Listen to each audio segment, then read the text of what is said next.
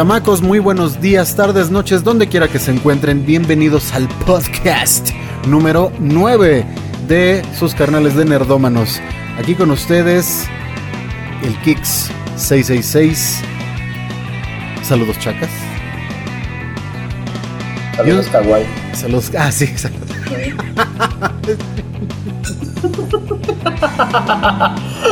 Saludos, millennials.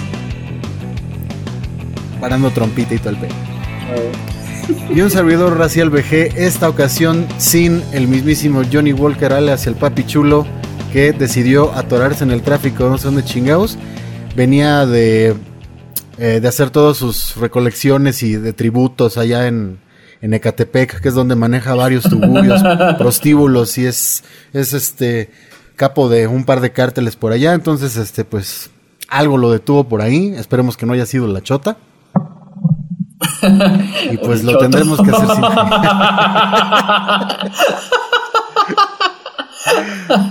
pues ni modo, ahora nos toca sin, ahora nos toca sin la hora de Johnny Walker. Ni modo. Lo vamos a extrañar al perro. Ni modo. Ni modo. Así de puta. este, de hecho, no sé si, si viste los mensajes. Este, nos solicitó que en, ya en la edición pongamos una foto cagada de él o alguna pendejada en su lugar. no, bueno. Está bien, a ver qué se me ocurre poner en el edit. pues bueno. Ah, ya sé, güey. Con su foto de. Ándale, ándale, me hago una captura de, de pantalla de su, su, cara de pendejo ahí. Pues bueno, vamos a empezar este desmadrito, como siempre, con la parte en la que les contamos qué jugamos y qué vimos en la semana. Vas, bro. Este, ¿qué jugamos? Eh, bueno, estuve jugando, obviamente, el juego este protagonista de mi vida ahorita, que es el Island Isolation. Qué buenas cogidas te ha metido el xenomorfo, cabrón. Sí, güey. Y ni me llama al día siguiente el cabrón, güey. Pero si no es el xenomorfo, güey, son los chingados androides, güey, hijos de su puta madre. Yo creo que dan más lata a esos cabrones, ¿no? Sí, güey, no chingue, güey, porque aparte es imposible derrotarlos. Sí. Porque les das un golpe y te lo detienen, güey. O sea, puro plomazo si te los puedes chingar, ¿no? Quién sabe, güey. Este. Lo que descubrí, güey, cuando mientras estaba jugando, es que es toda esa parte donde me estaban mate y mate y mate y mate. Era porque si te fijabas tenía poca vida. Entonces, con las, los kits de medicina, me llené toda la barra de vida y ya fue que pude escapar de esa área. Sí, me, llegó, me, me agarraron a putazos dos, tres veces en la trayectoria pero logré escapar y ya fue que llegué otra vez con el xenomorfo. Ok. Y me volvieron a matar, obviamente. Y te van a romper tu madre, obviamente. sí. Pues bueno, he, he, jugado Island Isolation. Este. Ayer descargué, pero no he tenido chance de, de jugar. Hoy quería jugar, pero estaba en casa de, de mi mamá. Este, fui a comer con ella y, y me quise poner a jugar un ratito uno que bajé de la tienda de la Epic Store que se llama Textorcist. El Textorcist, ajá, ese ya no sabías Textor, Textorcist. Se ve bastante interesante. En una de esas este, te fusilo la idea del stream sorpresa y me pongo a jugar esta madre, güey. Se ve, se ve padre, ¿eh? Pero sí se ve que está perro. No sé, algo me sí, lo dice. Sí, este, y sabes que tengo pendiente, ya lo bajé, el... Ay, el de este, el de Untold Stories que me recomendaste.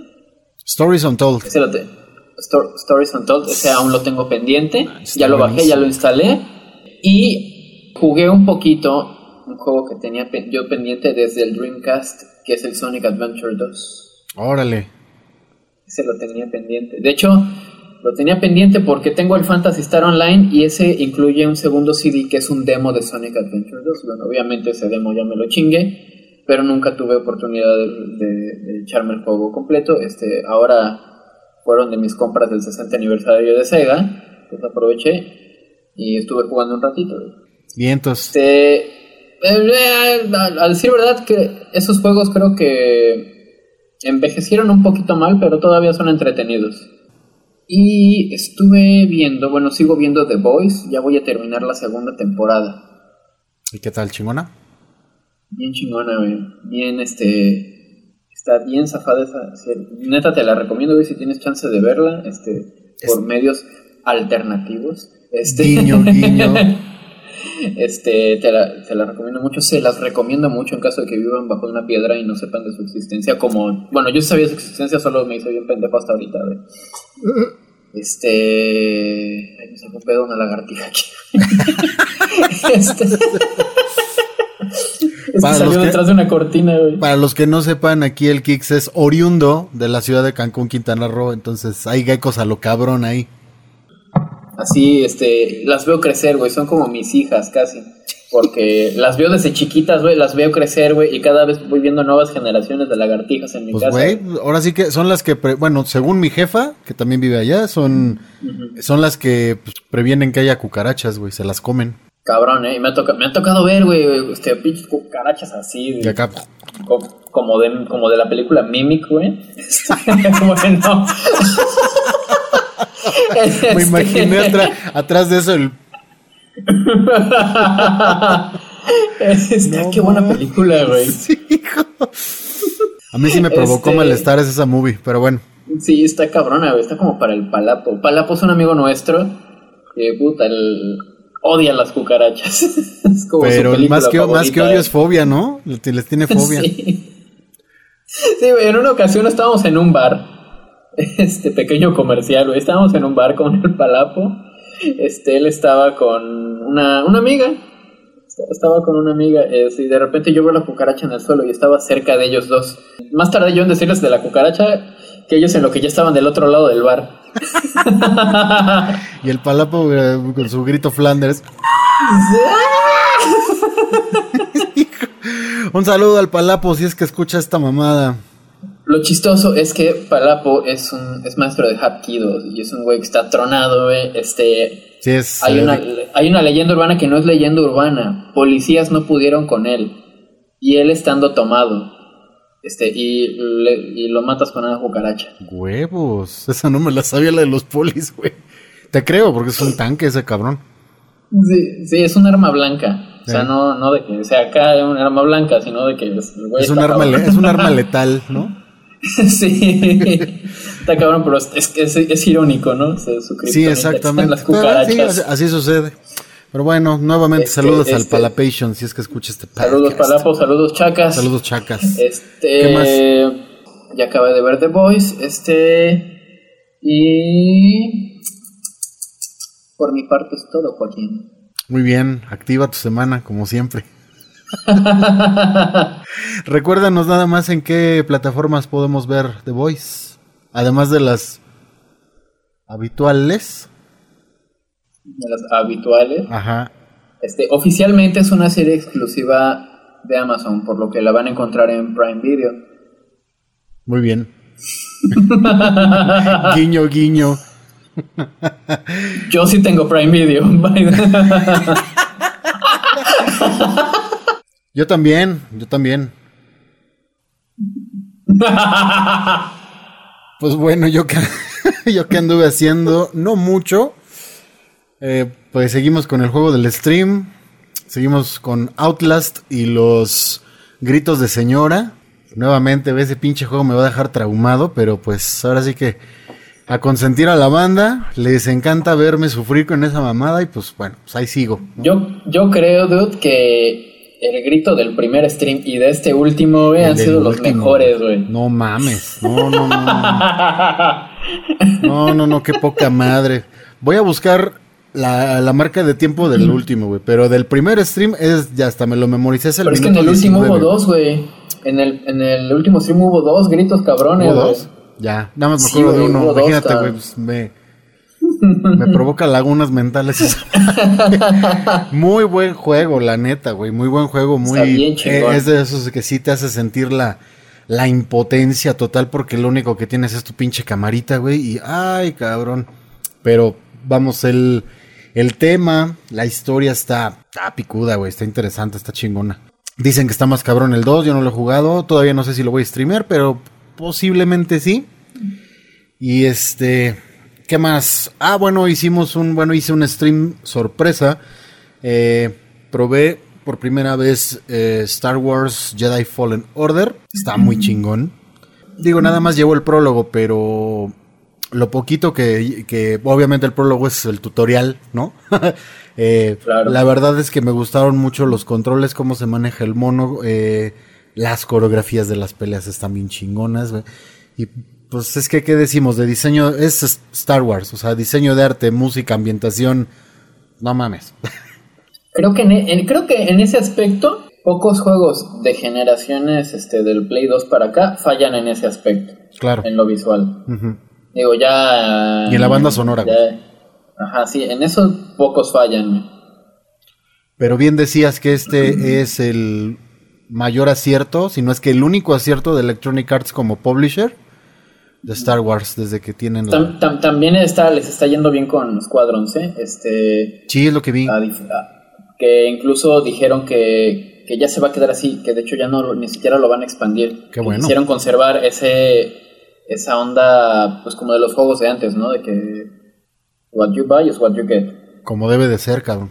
Que fíjate, para ese juego creo que sí se puede llegar a prestar actualizaciones, no que te las cobren, pero sí ciertas actualizaciones para pues, quizá algunos escenarios, porque, porque el juego está enfocado a multiplayer, aunque sí tiene su modo campaña, y dicen que está buena, por cierto, este, está enfocado a multiplayer, y para, al menos para esa parte sí estaría bueno, o al menos no vería mal algunas actualizaciones y quizá agregar algunos escenarios, ¿eh? no sé.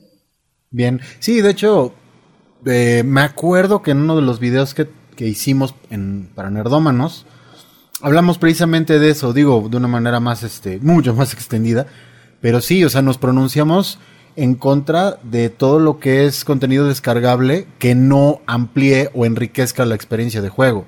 Mientras lo expanda, mientras lo enriquezca, güey, bien, pero de entrada, como dices tú, tiene que ser un rollo de lo que compras es lo que obtienes ni más ni menos, ¿no? No de, no de experiencias a medias y de cuánta madre que ya, bueno, ya en, eh, todas las que hemos visto, ¿no? Eh, pero sí, muy, pero sí, ajá. Pero sí, muy chingón, muy, muy chingón el, el Fallen Order. Yo creo que ya lo voy a terminando. Outlast va a, a, formar parte de la programación regular de Prime Time, porque ayer los puse bien locos con eso. Sí, yo creo que lo voy a jugar, pero yo solito. Sí. ¿Y qué más, qué más, qué más? Eh, juego. Ah, bueno, eh, calé un poquitito Anthem para ver si lo han mejorado en algo y ese rollo. No te sabría decir así un, una, una, una review como tal porque lo calé 20 minutos nada más para ver qué rollo, nada más me asomé. Este, Parece que los tiempos de carga ya son menores, porque ya es que eran eternas esas pinches pantallas. Eh, vi una mejora gráfica, creo, pero a lo mejor es apreciación mía. Yo creo que en los streams que vaya yo a hacer de esa madre, ya les, les daré una, una mejor referencia. ¿Qué más que jugué? Bueno, estuve jugando tantitito de Honkai Impact Third, Genshin Impact. En el baño. Luego no hay de otra. este. También probé en Games with Gold un juego que se llama Aragami Shadow Edition, que es este un juego indie. Es un juego de sigilo. Eres un ninja, ya sabes, tienes que andar eh, infiltrándote en diversas zonas, matando güeyes o no matándolo, de, acuerdo a lo que tú escoges. Llevo apenas un ratito, lo jugué una hora a lo mucho y este, pero está, está padre.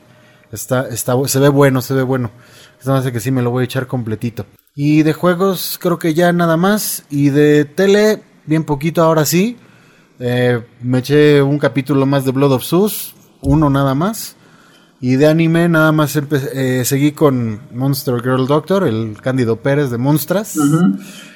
Y empecé a ver uno que se llama My First Girlfriend is a Gal. Es, eh, no es drama, es, es comedia de romántica adolescente, ¿no? Es un chavito de de prepa que se liga una morra que es más grande que él.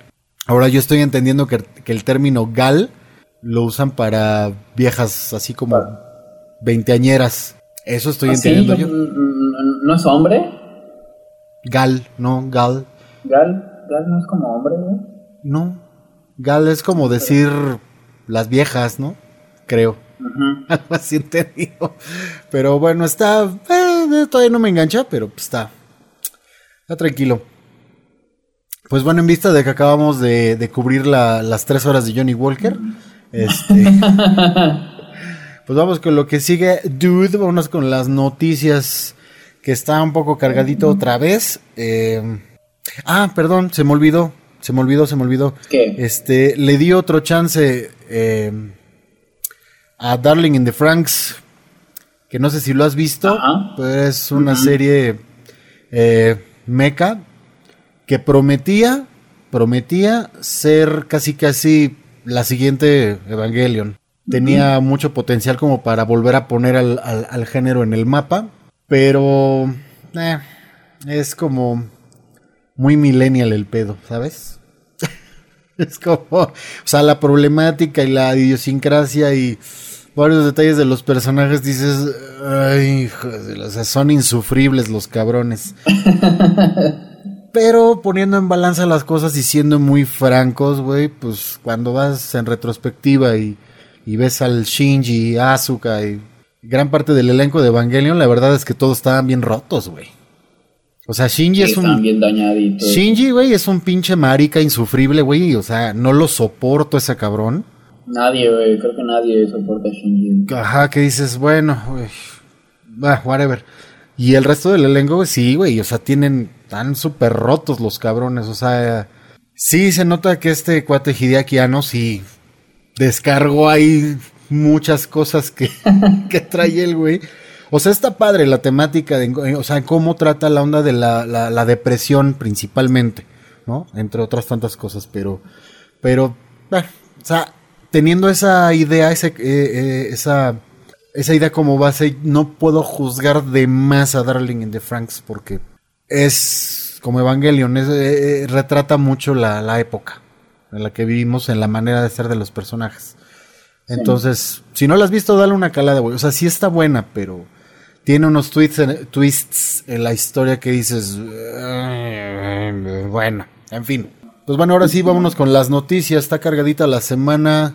Vámonos en chinga a ver, qué, a ver cómo nos va con esto. ¿Qué nos traes el día de hoy, Kicks?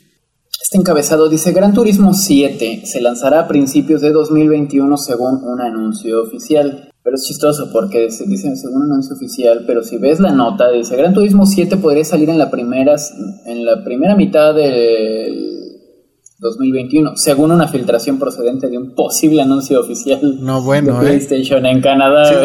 nada, más le, faltó basada en un rumor al final de la frase, güey. Este, dice, Gran Turismo 7 fue uno de los primeros juegos en anunciarse para PlayStation 5 en el evento de junio, pero aún no tiene fecha. Sin embargo, según una aparente filtración de origen oficial, este, un nuevo anuncio de PlayStation 5 este podría estar listo en la primera mitad del 2020. En los, en los foros de GT Planet, me imagino que es Gran Turismo Planet, un, usuario encontró lo, un usuario encontró lo que parece ser la miniatura de un anuncio de Gran Turismo 7 en Canadá, que dice en francés, bueno, viene traducido del francés Lanzamiento previsto para la primera mitad del 2021.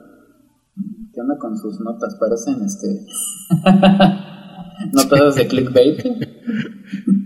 dice, aunque no hemos podido encontrar este anuncio, que en cualquier caso solo debería salir en Canadá, este, algunos usuarios dan credibilidad al rumor porque aparentemente esa imagen con el Porsche 917 en ese ángulo de Trial Mountain no está entre los materiales que Sony ha mostrado del juego hasta ahora. Otro indicio de que el anuncio podría estar cerca es que la cuenta oficial de Facebook de Gran Turismo publicó y luego modificó un mensaje anunciando que llegaría pronto, o sea, coming soon.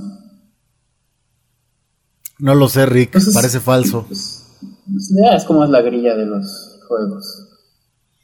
Sí, pero pues bueno, sí estaría sí estaría súper chingón que saliera pronto. Yo honestamente no jugué muchos Gran Turismo, pero sí, no manches, los poquitos que he jugado está. Yo jugué el, eh, yo jugué el primero, el primerito nada más. Lo tuve original para mi play. Este, güey, me sorprendía mucho en esa época, güey, los reflejos en el auto, güey. Sí, como no. para mí, güey, era. Era punta de lanza esa madre. O sea, la, manera. Mmm, bueno, yo no sé mucho de esos aspectos técnicos, ahora sí, pero de la manera de cómo exprimir al máximo una consola con las limitantes del Play 1, güey. Claro. Y esa madre, güey, no le pedía nada al mejor juego de Nintendo 64, güey, que era una consola de alguna manera más potente que el PlayStation, aunque a los cartuchos no les cupiera ni madres. Así es. sí, parece mentira, pero sí, no, es que eran, te repito, eran punta de lanza esos juegos, güey, del género. No, no le pedía nada, güey. Sí, no. ¿Qué más, qué, qué más tienes? Este, mm, con el PlayStation lanzándose este mes, que por cierto salió este jueves, este, ahora sí ya llegó el año cero. Llegó Jesús, amigos. Por fin ha llegado el verdadero Mesías. El PlayStation 5 ya no está disponible, es decir, no hay, no hay, no hay ningún lado. Pero bueno, oficialmente ha sido lanzado y yo no podría estar más emocionado, aunque seguramente lo voy a comprar en uno o dos años. Pero con saber que ya está ahí, este, yo soy feliz. Muy bien, muy bien. No, pinta bastante Este- bien. Es que, ay, La- y la- y la- las reseñas del, de las reseñas del control, güey, le están tirando mucho, muchas porras al control, ¿eh? sí.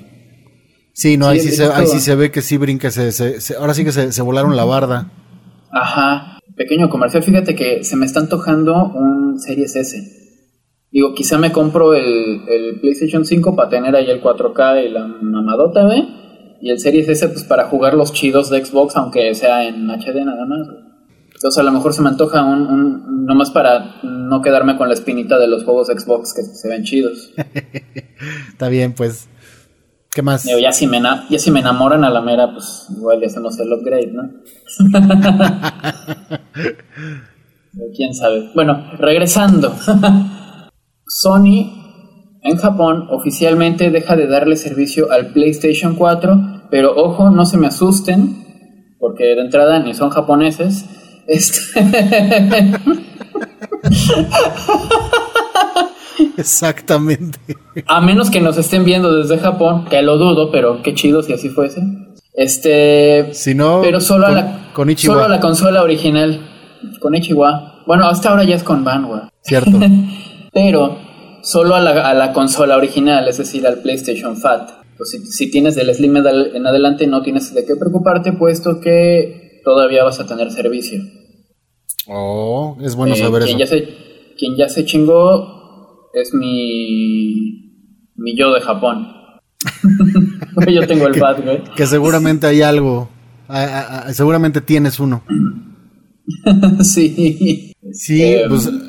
Sí, ahora sí que. eh, Pues es el ciclo de las eventualmente, eventualmente va a tener su, su, su muerte anunciada, porque digo, las consolas anteriores, tú has visto cómo les han ido, más bien las, las han ido abandonando con el tiempo. Claro. Yo, yo tengo respirando el 360 y el Play 3 de milagro, güey, pero ya muchas ¿Ya aplicaciones fallan? ya no jalan, ¿no? O se, o ya, o se, o se traban, se crashean.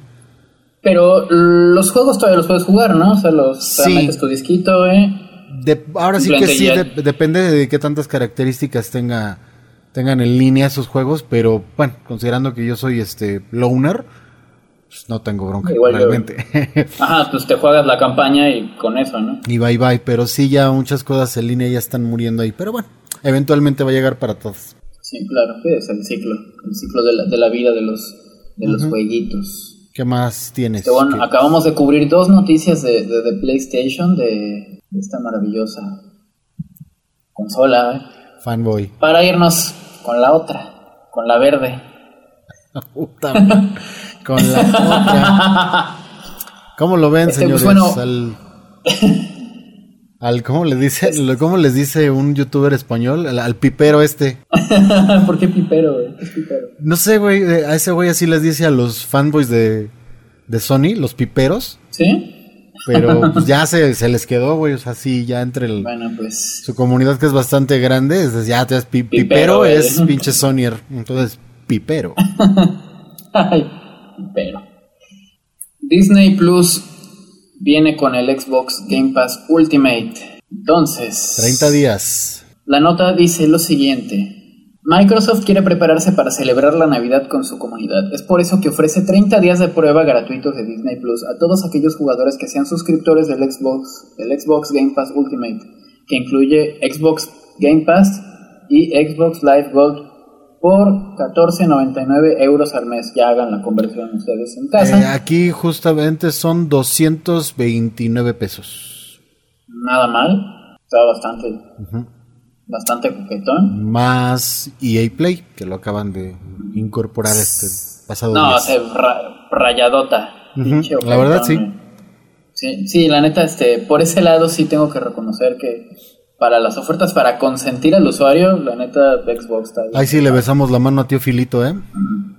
Sí, sí yo, creo que por eso me está también haciendo ojitos conseguir aunque son series S. Sí, por servicio Xbox es, es, la, es otro pedo. Sí, no, siempre se han destacado por eso. Este, mm, así lo han anunciado desde su, desde su blog oficial, acompaña, acompañando el comunicado por un trailer que os dejamos bajo estas líneas. Ahí está el trailer. A partir de hoy, aquellos jugadores que disfruten de una suscripción de Xbox Game Pass Ultimate podrán sumergirse en la biblioteca de Disney Plus, la plataforma de streaming de Disney que apunta a los 202 millones de suscriptores para el 2025. Esto significa que tendrán acceso a todo el contenido de la propia Disney, Pixar, Marvel, Star Wars y Nat Geo. Un, catálogo que abarca desde sus clásicos de animación hasta producciones de gran popularidad hoy en día como es The Mandalorian, que acaba de estrenar su segunda temporada. Hay que aprovechar. Que, por cierto, esa serie se le tiene que cambiar el nombre a Baby Yoda y el Mandalorian. ¿Sí, verdad? Sí, güey, ya pinche monito se robó la serie, güey. Todo el mame es por el Baby Yoda, sí. Sí, güey. Y no, bueno, sí hace cosas de repente, pero generalmente solo está ahí y se ve bonito. Pues es que sí, güey, es que, es que les quedó bien, bien chula esa madre, güey. Sí, sí lo ves, güey. Ya, sí, sí, sí, lo que sigue, quiero ver al bebé. Exacto, adelántale. Así, hasta la siguiente escena del bebé. ¿Qué más, Kicks? Y por último, había una especulación de que Xbox andaba buscando comprar estudios japoneses, ya lo desmintieron. Sí, incluso hubo varias noticias que afirmaban así terminantemente que estaban buscando comprar algún estudio japonés, así, pero sí lo afirmaban. Pues ya salió Tifio, tío Filito. ¿Qué dice la, ¿qué dice la nota? Tío Phil este ya descartó la, posibilidad, este, porque obviamente le preguntaron. Tío Filito, este, por favor. Tío Filito, ok. ok. dice, aunque reconoce que la especulación este, sobre las adquisiciones de Xbox continúa después de, la adquisición de Cenimax Media, que incluye Bethesda, ID Software y más. El cielo es el límite para Xbox, Pero hay, una, aún hay un, área que, que luce incierta y mencionan, Japón. Se dice, eso no ha detenido que los fans empiecen a especular. eh, Tío Filito, cuando le preguntaron, pues él simplemente rechazó la oportunidad, aunque dice que él no está en todas las juntas, entonces, al menos en las que él ha estado, él no toca el tema. Pero digo, pero dice, aunque yo no he estado en todas las juntas, entonces, quién sabe. Dice, entonces Phil no, no puede hablar por todos en Microsoft, pero dice que él no ha tenido ninguna conversación al respecto sobre estudios japoneses. Sí, es en que... general dice eso la nota. Sí, es que decíamos hace varios episodios y no somos los únicos que a Xbox le urge catálogo japonés. Le urgen juegos japoneses. Y más con el, vamos a llamarlo, el relativamente reciente nuevo boom que tuvieron eh, los RPGs. Hubo un, un comeback de los RPGs muy, muy pronunciado. Entonces, sí es lógico pensar que después de tanta madre que están comprando, sí, deberían irse por por lo menos un estudio japonés. Pero yo me, yo me imagino, güey, que eh, estás hablando de dos culturas diferentes, entonces la cuestión de, cómo se, se, visualiza el negocio sí es de, es de platicar mucho, güey. Hay que negociar mucho. Y, y, algo que te iba a comentar, este, no sé si todos los asiáticos, por lo menos los chinos, y me imagino que también los japoneses, ellos son mucho de consumir su producto. Así es. Por ejemplo, en China, eh, bueno, ahorita me voy al caso de los teléfonos, este, el iPhone en China no es tan popular. Sí. En China es Xiaomi o Huawei. O, y no sé qué otras. Seguro de tener un chingo de marcas que no conocemos, que igual que vergas. Eh, Japón sí es un poquito más, en Japón sí es un poquito más popular el iPhone. Un poquito más abierto este, también. Pero Japón, este, ellos también son mucho de, consumir lo suyo. Bueno, quién sabe. Japón creo que sí está un poco más occidentalizado en ese aspecto. Sí, o sea, sí está abierto, pero sí está abierto, pero aún así sí sigue siendo un país muy tradicionalista. Es más, para cosas como el crunch incluso, que es algo negativo, por donde lo quieras ver, ambos tienen diferentes filosofías acerca del crunch. ¿no? Porque, eh, eh, o sea, bueno, sí se reconoce cuando hay algún abuso laboral y cosas así, ¿no? Pero el crunch en Japón no creo que sea lo mismo que, el, crunch en, en, el gabacho. Te lo digo porque hace poquito vi un, un, documental de Silent Hill, de la historia de Silent Hill, y uno de los del famoso Team Silent, no me acuerdo, no me acuerdo su nombre ahorita, eh, dijo que se quedó a vivir en la oficina durante tres años, güey. O sea, terminaban, terminaba el día laboral y él se quedaba en la oficina a trasnochar, güey, ahí. Y a estar creando y haciendo y, renders y la madre y todo por, pues, por, la, por amor a la camiseta, güey. O sea, que no tuvo vida el cabrón durante tres años. Imagínate, ¿sabes lo que es tres años, güey? Está, está, está, cabrón. Es que, bueno, allá sí son bien godines, güey. Sí, son bien... Son de... O sea. Ah, sí. Sí, están muy cabrones, pero pues ahora sí que. El punto es, ahora sí que regresando al punto inicial, es que sí, este, una de las cosas que ya le, ya ocupa Xbox ahora sí es ampliar su catálogo japonés. Sí hay juegos japoneses en el catálogo, en la tienda de Xbox, pero no son pesos pesados, güey. O sea, hay Final Fantasies porque se hizo un acuerdo en el que ya Square Enix dijo, bueno, órale, güey, va, va, puedes, te, puedes tener los Final Fantasies poco a poco, no te los voy a soltar todos. Los vas a ir teniendo poco a poco en tu Game Pass. Que hasta ahorita creo que nada más tenemos como cuatro, güey. Tres o cuatro. Sí, bien leve, güey. ¿No? Estaría súper bomba, güey, que metieran Final Fantasy XIV, güey. Es un monstruo esa madre. Pero vamos, eh, no hay pesos pesados japoneses en Xbox. Y eso, híjole, los levantaría muy cabrón. Porque el público del, el público del RPG en general es, eh, eh, es aguerrido, güey. ¿no? ¿no? voy a decir que es demasiado grande, pero sí es aguerrido. Entonces sí les, sí les vendría bien. Pero pues a ver, decisiones, decisiones, decisiones. Y, y eso es todo lo que yo traigo para hoy, Joaquín. Por mi parte es todo.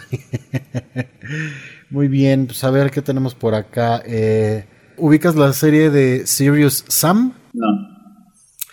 Es un shooter que es, es, es, famoso realmente porque, o sea, sí, es, sí, sí está padre. Es un shooter, pero es palomero de a madres. Es un shooter palomero. O sea, fuerte fuertemente influenciado por, por Doom, ¿no? Es una de sus tantas influencias, pero el tal Sam es el clásico chavo chicho de la película Gacha, güey. Entonces, las expresiones del güey, o sea, es, el clásico héroe de acción de película palomera. Entonces, lo que hace este güey es pelear contra una horda de, extraterrestres, güey, que no mames, es el, el cast de personajes de los enemigos es pintoresco de madres. O sea, es un juego muy cómico, de mucha acción, muy rimbombante, muy escandaloso, güey. Y difícil, no es así que digas una perita en dulce. Entonces, los tres primeros, primeros juegos de esa saga van a llegar a Switch completos con su DLC el 17 de noviembre. Los tres juegos son eh, Serious Sam HD, The First Encounter, The Second Encounter y Serious Sam 3 BFI, perdón todo va a venir en un solo paquete, que se va a llamar Serious Sam Collection. Eh, este triple encabezado llegará a Nintendo eShop el 17 de noviembre y admite combate a muerte en pantalla dividida y cooperativo para hasta cuatro jugadores. Va a pesar 4 gigas, o sea, porque aparte es muy ligero, güey. Son muy ligeros. No tiene gráficos así súper espectaculares, güey, pero, pero está, está muy bueno, está muy bueno. Va a tener un costo de 30 dólares. Está chingón, va a ser un paquete de tres juegos completos. Y van a incluir sus expansiones, que en este caso son The Legend of the Beast y Jewel of the Nile. Esta será la primera vez que la franquicia Serious Sam aparece en una consola doméstica de Nintendo. Eso también es importante. Eh, la Game, digo, como dato al pie de página, la Game Boy Advance tuvo su propio juego Serious Sam, Serious Sam Advance en el 2004, que pasó un poquito de noche, realmente. Pues ahí está, eh, Serious Sam llega a Switch este mes. Pues ya falta poquito, ya la semana que entra, güey. Ya, de volada. Hey. Bueno, en otras noticias de Nintendo, eh, el nuevo portátil de Nintendo.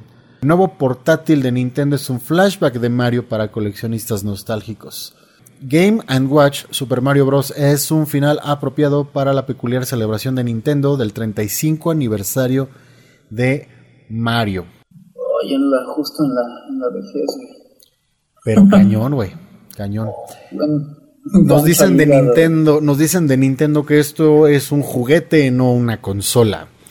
Tiene aproximadamente la forma de una baraja de cartas y aproximadamente la mitad del, del grosor reproduce el Super Mario Bros. original, la versión japonesa de Super Mario Bros. 2 y una actualización de Mario del juego de Nintendo Ball de 1980. Pues básicamente aquí hay, eh, nos dan una descripción del, del, artilugio, pero vamos, este, voy a poner la foto en el edit para los que están viendo la versión en video. O sea, es básicamente un mini Mario Bros, ¿no? Lo cual está bastante chingón. Y el artilugio va a costar o cuesta 50 dólares. ¿Qué? Así es, 50 dólares. Eh, de hecho, se lanzó el día de hoy, viernes 13. Y como la mayoría de los productos físicos no estándar de Nintendo, no va a durar mucho. Ya ves que ya nos traen un jueguito de stock limitado, bien pinche caro y las reventas van a estar cabroncísimas. Sí, este pinta para revenderse sabroso, güey. Por miles de pesos, güey. Este, agárrate, güey. Agárrate. Pero bueno, ahí tienen Super Mario Bros. Aguacate glaseado de caca de hada, güey. Algo así. Sí. sí Me lo imaginé ahí. Dejando ahí su, su rastro de azúcar glass. No, está cabrón, está cabrón. Pero bueno, ahí tienen, banda, su Game Watch, 50 dolarucos. 50 dolarucos, Ya que el pinche Johnny consiguiéndolo. ¿Qué más tenemos? Eh, en otras noticias, ya se había anunciado el remaster de la trilogía de Mass Effect. Y de acuerdo con una nota que vimos en Game Rant, eh, hay un rumor Igual hay que tomarlo con un grano de sal. Eh, la fecha de lanzamiento de Mass Effect Legendary Edition se filtró en línea supuestamente la fecha, ¿no? Entonces, eso de que cuando dicen, cada que dicen se filtró, güey, no sé, es así como de... Sí, güey, ya, ya, ya, no me creo eso de Ya no me la creo, porque todo eso lo tienen bien pinche controlado, güey. O sea, sí, güey. Eso de filtraciones, güey. Digo, en caso se da el caso de que, por ejemplo, tienes a un güey como Jason Schreier, ¿no? Que fue el que era editor, editor de Kotaku. Es un güey muy conectado, súper conectado. Y si hay gente que le ha filtrado cosillas, le ha contado madre y media. Entonces, este, nada más en un caso de esos, yo creo. De ahí en fuera, yo digo que está muy controlado. Eh, la revelación de Mass Effect Legendary Edition no podría haber sido más emocionante para los fanáticos. Después de algunos años sin anuncios oficiales, era difícil no tener dudas sobre el futuro de la franquicia. Sin embargo, la edición legendaria de Mass Effect finalmente se confirma. Y los fans ya pueden tener una idea de cuándo llegará la remasterización. El usuario de Reddit Reku hizo Reku, así se escribe R E Q U. Hizo un descubrimiento sobre la fecha potencial de esta edición de Mass Effect. dice haber descubierto una lista del juego en una tienda europea llamada VBD, cuya fecha es el 23 de abril del 2021. Eh, obviamente, incluso en la misma nota nos dice, no hay que tomarse esa información con bastante cautela, ya que existe una posibilidad muy real de que la fecha sea un marcador de posición, no de lanzamiento. Pero hay algunas cosas que apuntan a su legitimidad. Las plataformas, por ejemplo, son solo Play 4 y Xbox One, algo que se alinea con el anuncio de que la Legendary Edition de Mass Effect no tiene versiones de próxima generación.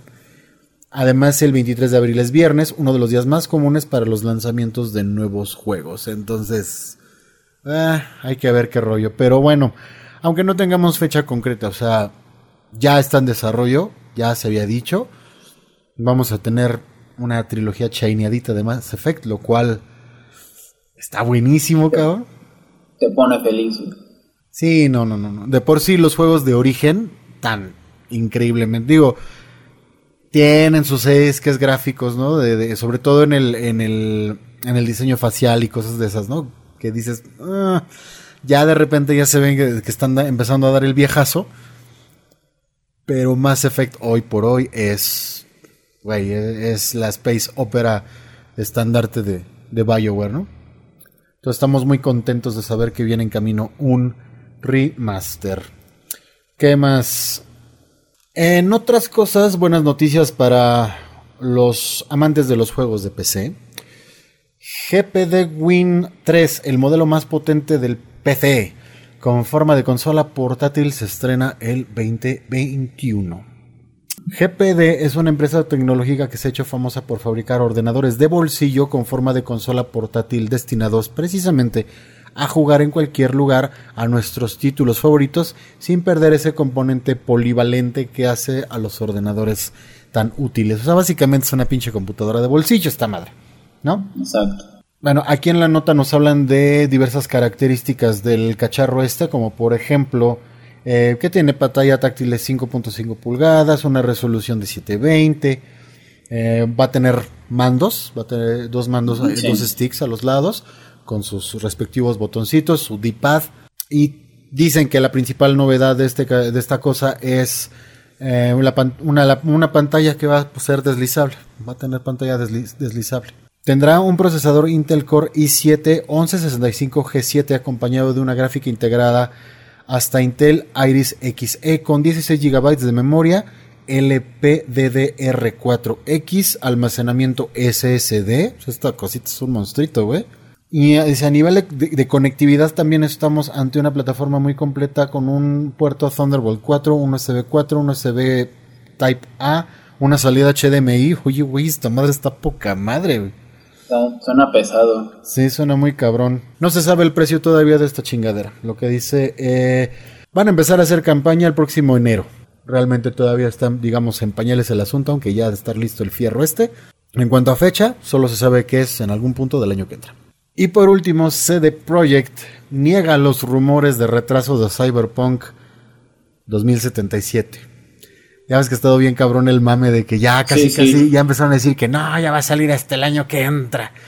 Y no sé qué madres. Bueno, estos güeyes lo niegan rotundamente, a pesar de que ha sido retrasado por tercera vez, güey.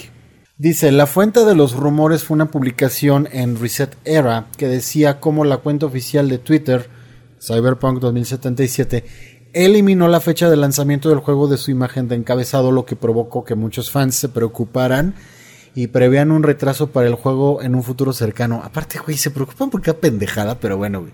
Eh, si el rumor fuera cierto, significaría que Cyberpunk se retrasaría por cuarta vez, lo que haría que los fanáticos esperaran aún más antes de tener la oportunidad de jugar. Obviamente el rumor se extendió hacia lo cabrón. Varias comunidades y sitios de medios lo captaron lo que a cambio hizo que CD Projekt asegurara a todos que el rumor no era correcto. Mientras hablaba con IGN, un representante de CD Projekt Red declaró que la compañía no comenta sobre los rumores que rodeaban a Cyberpunk. Sin embargo, también le dijo al medio de noticias que nos estábamos tomando el tiempo para actualizar todos nuestros activos a reflejar la nueva fecha de lanzamiento del 10 de diciembre. Dado que esta es una declaración oficial de CD Projekt, la posibilidad de un cuarto retraso es algo pequeña. Dice, en última instancia, dado que el juego está a un mes de su lanzamiento, lo único que los fanáticos pueden hacer es permanecer optimistas y esperanzados. y que salga sin problemas ni retrasos futuros. Digo, Güey, no les conviene atrasarlo más porque de entrada tiene que estar listo para las fechas decembrinas, güey. Van a hacer su agosto ahí. Claro. O sea, no se van a perder esa mamada. Hay una, hay una parte de mí que es pura, que, que cree que es pura pinche mercadotecnia este pedo.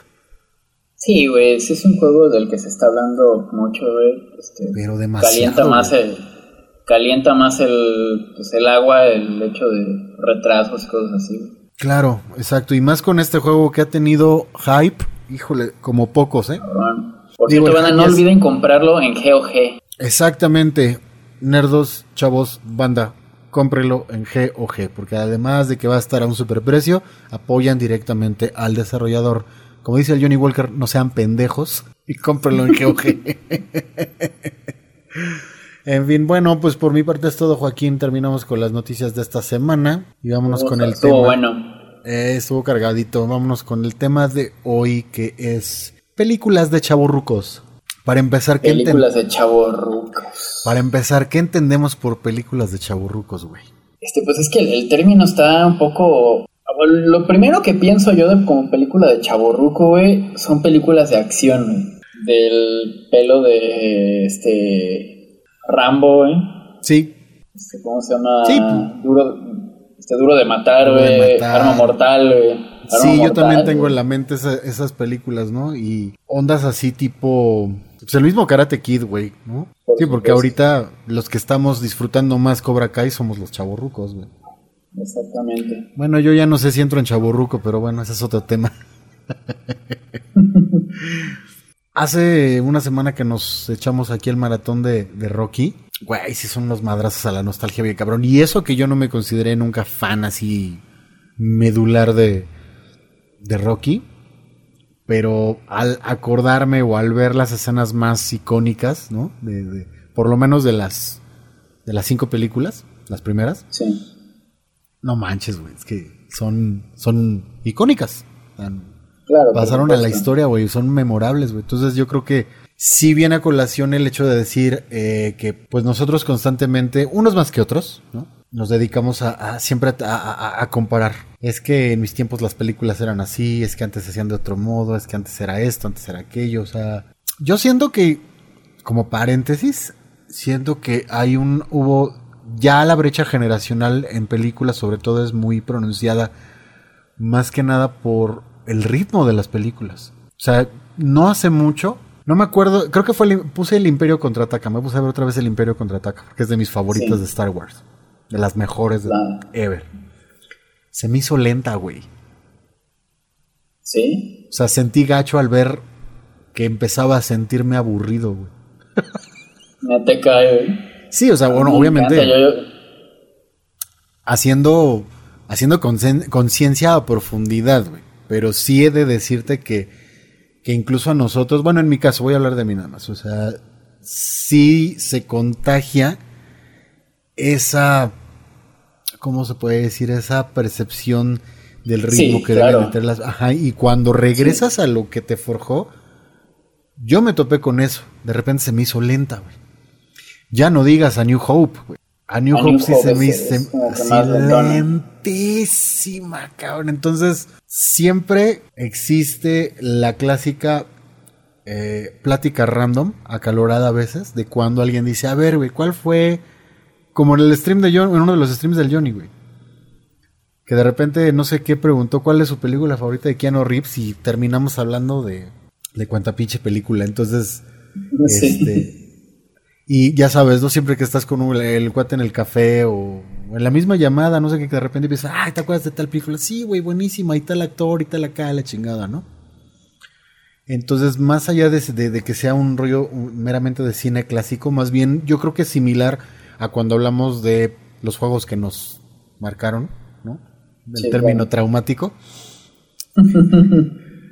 Entonces podemos a lo mejor hacer una especie de lista de, de qué películas fueron las que, pues sí, nos dejaron cierta, cierta huella, nos impactaron y pues a la fecha son referente obligado. Una película, y, y esto es- me, me acordé mucho porque acabo de ver una nota al respecto. Bueno, no la acabo de ver, la vi hace unos días. Chucky 2, güey. Te cae. Me- esa película me... Es de las películas de terror de la época que más me gusta.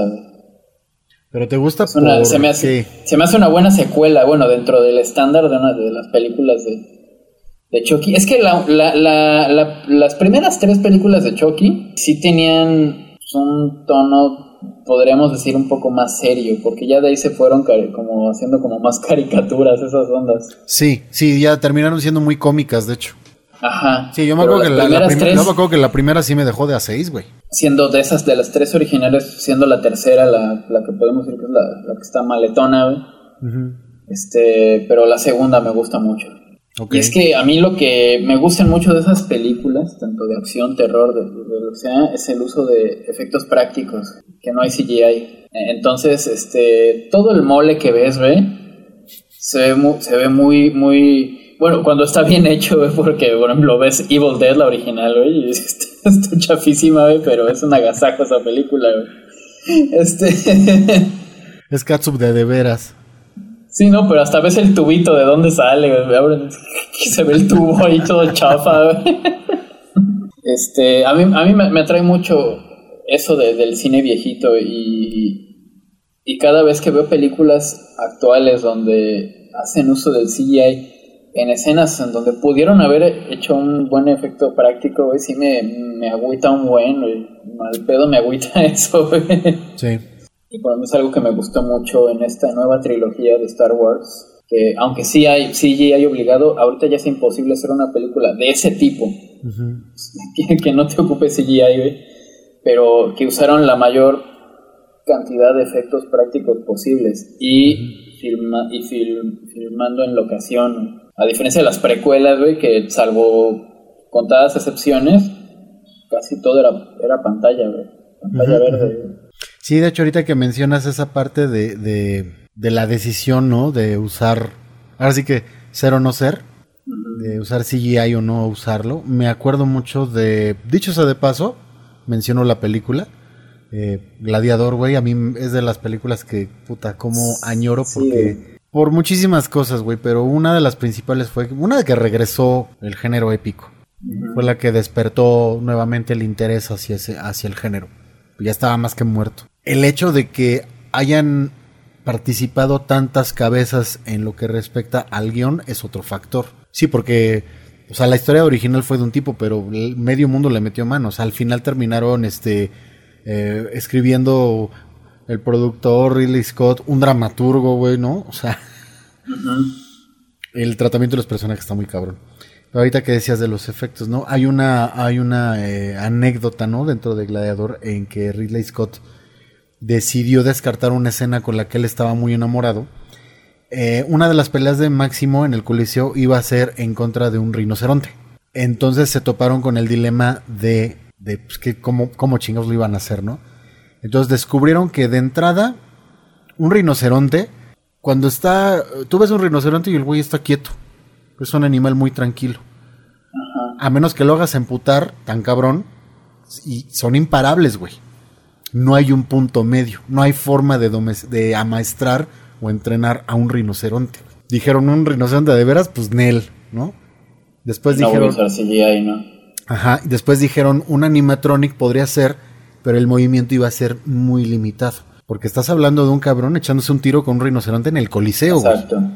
Entonces, incluso el Ridley hace una, un, un, un dengue así, ¿no? Diciendo, güey, pues hubiera hecho esto y ya, ¿no? Y aún así se queda muy corto porque un rinoceronte enfurecido es... No mames, se mueve de una manera impresionante. O sea, no das crédito que un animal de ese peso y ese tamaño pueda ser tan... Tan ágil, ¿no? Tan, tan ágil, exactamente. Y llegaron al, al, punto del CGI, ¿no? Que en ese momento un render de unos cuantos segundos salían miles de dólares. Entonces sí terminó este güey de plano diciendo, no, pues pues a la, a la burger la escena. Porque ya de por sí la película sí tiene sus, sus cositas, sobre todo en ambientes. Hay. De entrada el coliseo, güey, ¿no? El coliseo es digital. Sea, nada más ves en, el set, nada más ves una parte ahí. Ah, claro. Lo demás fue CGI, pero. Pero es, es, es de mis referencias obligadas, ¿no? En cuanto a. Cada que veo un, un, un rollo épico, siempre me quedo así de que, nah, pues es que Gladiador se las mata por esto y esto, ¿no? Gladiador es mejor por esto. Y la vi hace poquito, este. Hasta la lagrimita me sacó esta película, ¿no? Güey, es que es de esas que. Yo la vi en el cine cuando salió. Y, sí, sí salí como Magdalena, güey, porque. Güey, qué final, cabrón. Sí, güey. qué final, güey. Hoy, hablando de Ridley Scott, ¿viste Éxodo, güey? No. Vela, güey. Es este. Un retelling de ¿cómo se llama? De, este, el pasaje en el que se basa los diez mandamientos, con Christian Bale, él es este, Moisés. Y es una especie como de una manera diferente de contar, bueno, una manera diferente porque te cuentan lo que ya sabemos. Este, pero como todos estos, todas este, estas eh, ¿Qué son? Maldiciones, güey. Este, todo, todo esto que manda. Todo lo, todo lo, que manda Dios con, contra Ramsés para liberar a. Las plagas. Los egipcios con estas plagas. Lo ponen de una manera no, no fantástica. Es decir, cuando, cuando llueve fuego, güey. Este, tú lo que. Lo que ve, lo, que, lo que se ve en Egipto, lo que ve Ramsés, es una lluvia de fuego en la noche. Este, pero pero realmente es toda la gente de, Moisés, el pueblo de Moisés, este, bueno, la gente que se unió a Moisés, este, con flechas, güey, lanzándolas al aire. Ah, entonces te, justifican todo eso. Sí, de hecho, en, algún momento creo haber visto un documental donde explicaban todas, todas, todas. Ajá. Y eran... Este, y igual el, el, mar, el, el, agua de sangre, igual te la justifican, güey.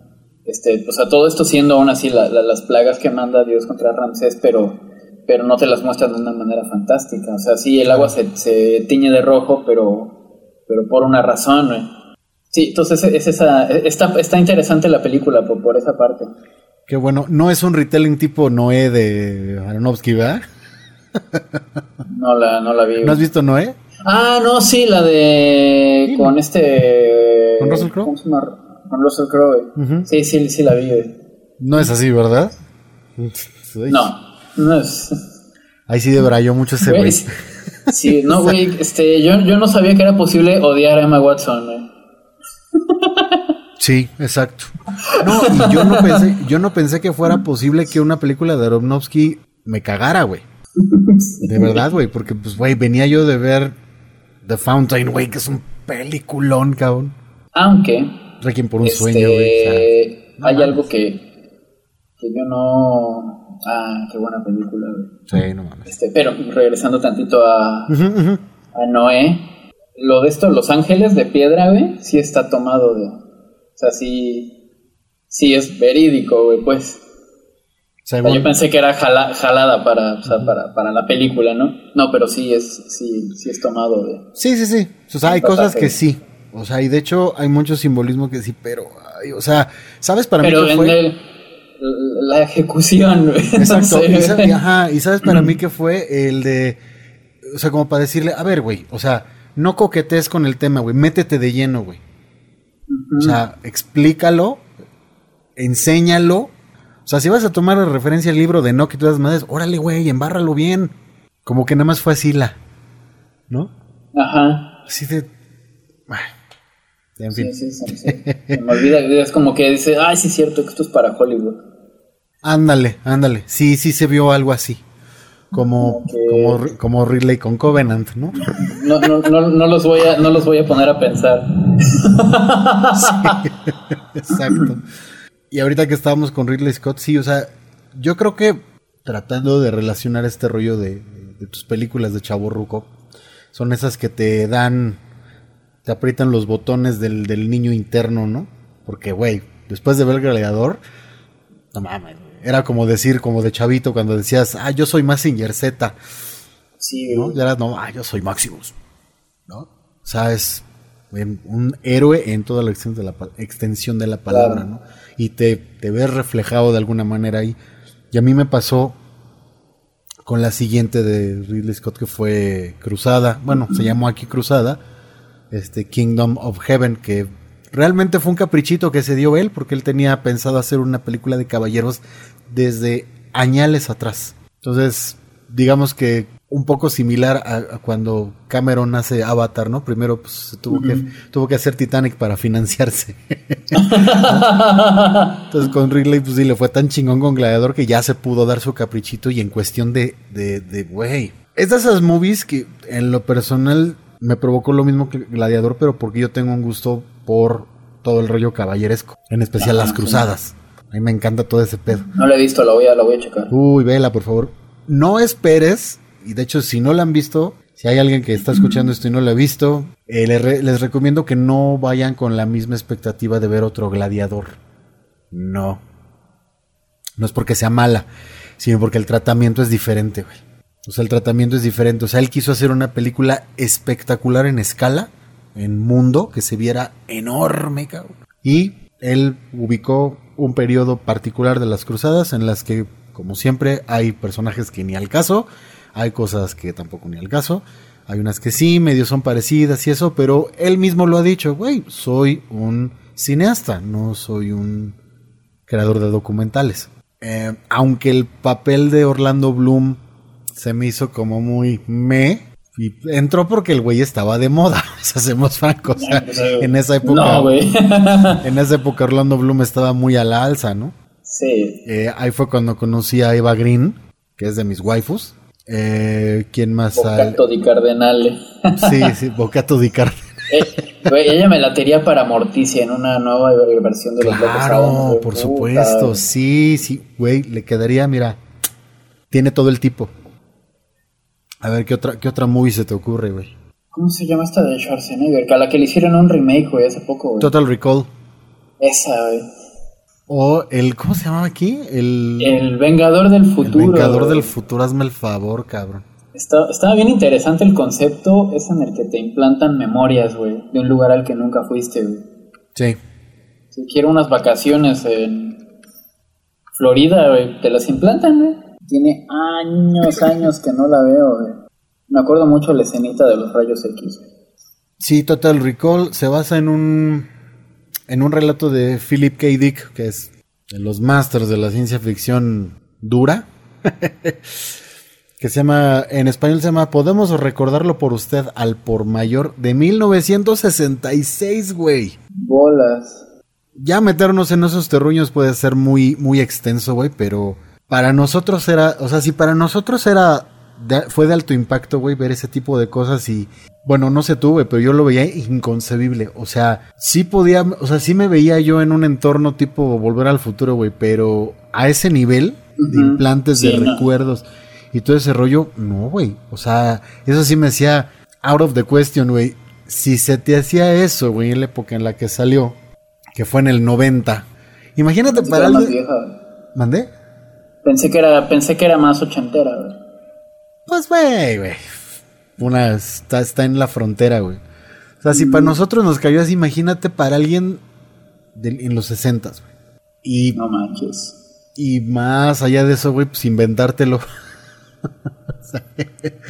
sí, no, el que lo vio, el que lo creó, güey. Sí, no, pues es que Philip K. Dick es, es pilar, güey, de la, de la ciencia ficción. Y muchas películas han salido de, relatos de él, empezando por Blade Runner, güey. El relato de este, sueñan los androides con ovejas eléctricas. Que dicho sea de paso, igual fue otra que cuando la vi, te, te ser franco, cuando vi Blade Runner la primera vez no lo entendí, no la entendí. La vi muy chavito. Ni yo, güey. La vi muy chavito. pero este... Tengo pendiente la última versión, no la he visto. La última, secuela, de hecho no vayas con expectativas demasiado altas. Está buena. ¿No? Sí, pero no te esperes así el, el siguiente gran clásico. No. está buena, está buena. Sí, vela, sí, vela, porque si es una. Si es, si es una secuela directa algunos años después del desmadre de Blade Runner, pero. Pero sí, yo no tiene mucho que la vi también igual, o sea, yo me esperaba algo así, yo me esperaba algo así como algo que me volara la cabeza igual que la primera una vez que le agarré la onda. Que dicho sea de paso, le agarré la onda después de haber visto Ghost in the Shell. O sea, fue como que, o sea, yo en muchas cosas, en muchas ondas así, siempre me he ido como que en unas direcciones algo extrañas, ¿no? Entonces fue hasta que vi Ghost in the Shell cuando ya empecé a ver todo de dónde venía Ghost in the Shell y varias ideas. Es de, de esa parte del sci-fi eh, medio denso, ¿no? Y ahí está Blade Runner, ¿no? Indiscutiblemente. Eh, sobre todo por la, cuestión de los androides, en este caso los replicantes. Claro. Pero sí fue algo que, que eh, pues deja que me haya impactado, güey. o sea, volvemos al punto inicial, ¿no? De, son cosas que añoras.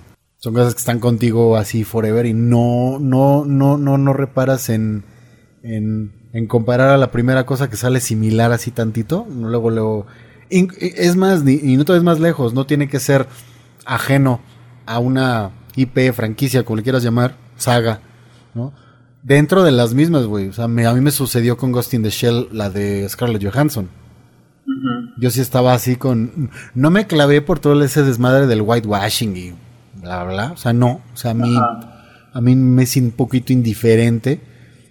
Claro, igual, a, igual a mí, güey. Sí, o sea, no, a mí esos rollos no me clavan. Aunque he de decirte que una Motoko Kusanagi perfecta lo hubiera hecho Kobe Smulders, güey, en vez de Scarlett Johansson. Kobe Smulders. Robin. Pero. Ajá, sí, sí, no sé. Sí, Yo dije, güey, ¿no te acuerdas de Kobe Smulders? No mames. No, no, ¿cómo, cómo no, güey?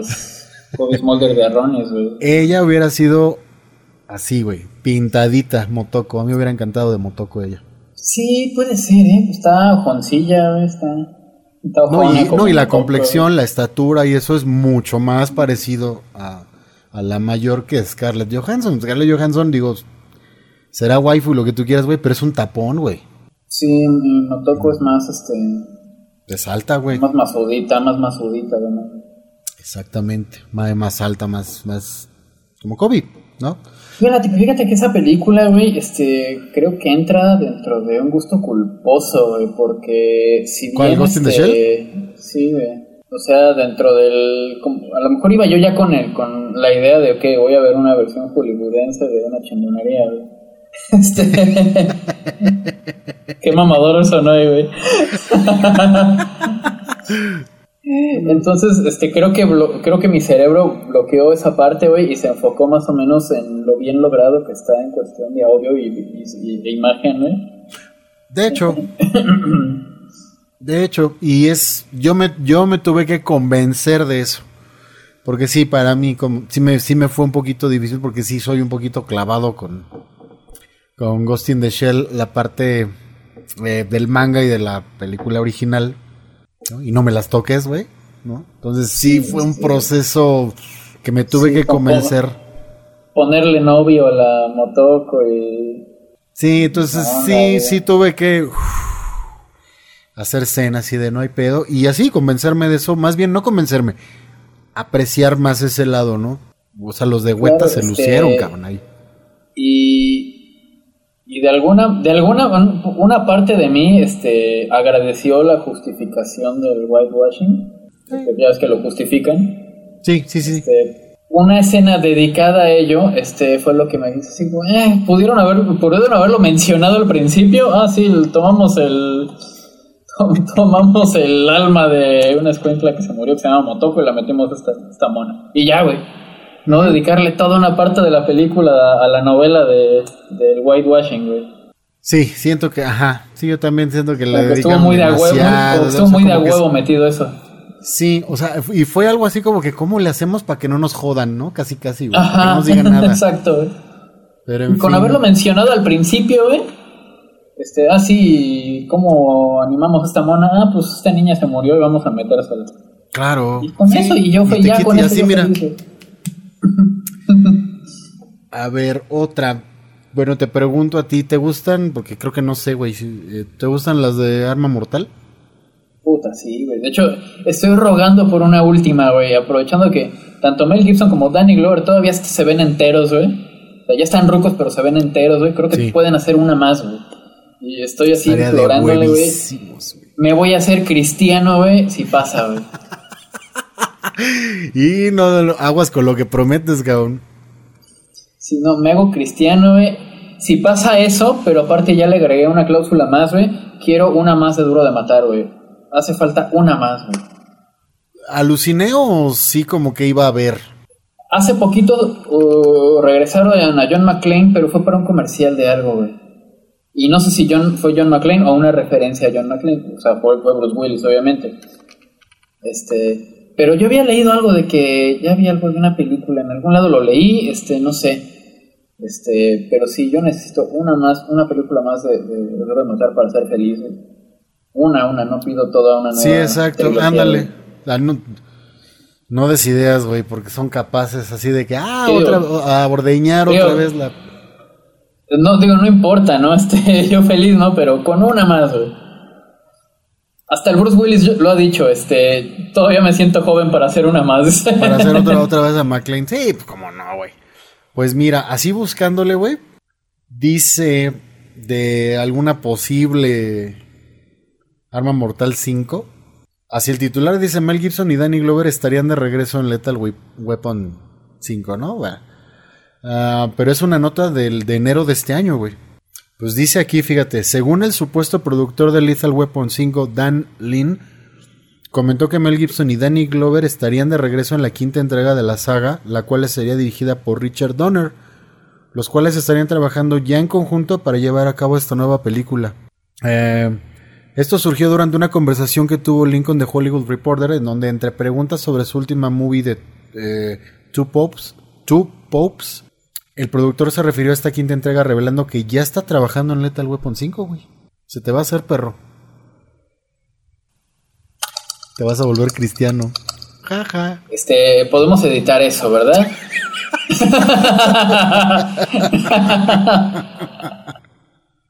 Ahora lo cumples, perro. Pues sí, pues parece que sí. Obviamente con todo este desmadre, pues ya ves que todo se pospuso, güey, ¿no? Pero... Sí, claro. Pero así de, de buscarle ahorita en chinga me salió esta, güey, y pues mira, güey, se te va a hacer. Bueno, se nos va a hacer porque yo también estoy así de... Claro. Sí, a lo, a lo mejor no tanto como tú así de una, yo a lo mejor sí estaría abierto más, pero, pero, güey. Ah, no, me refiero por lo menos una, güey.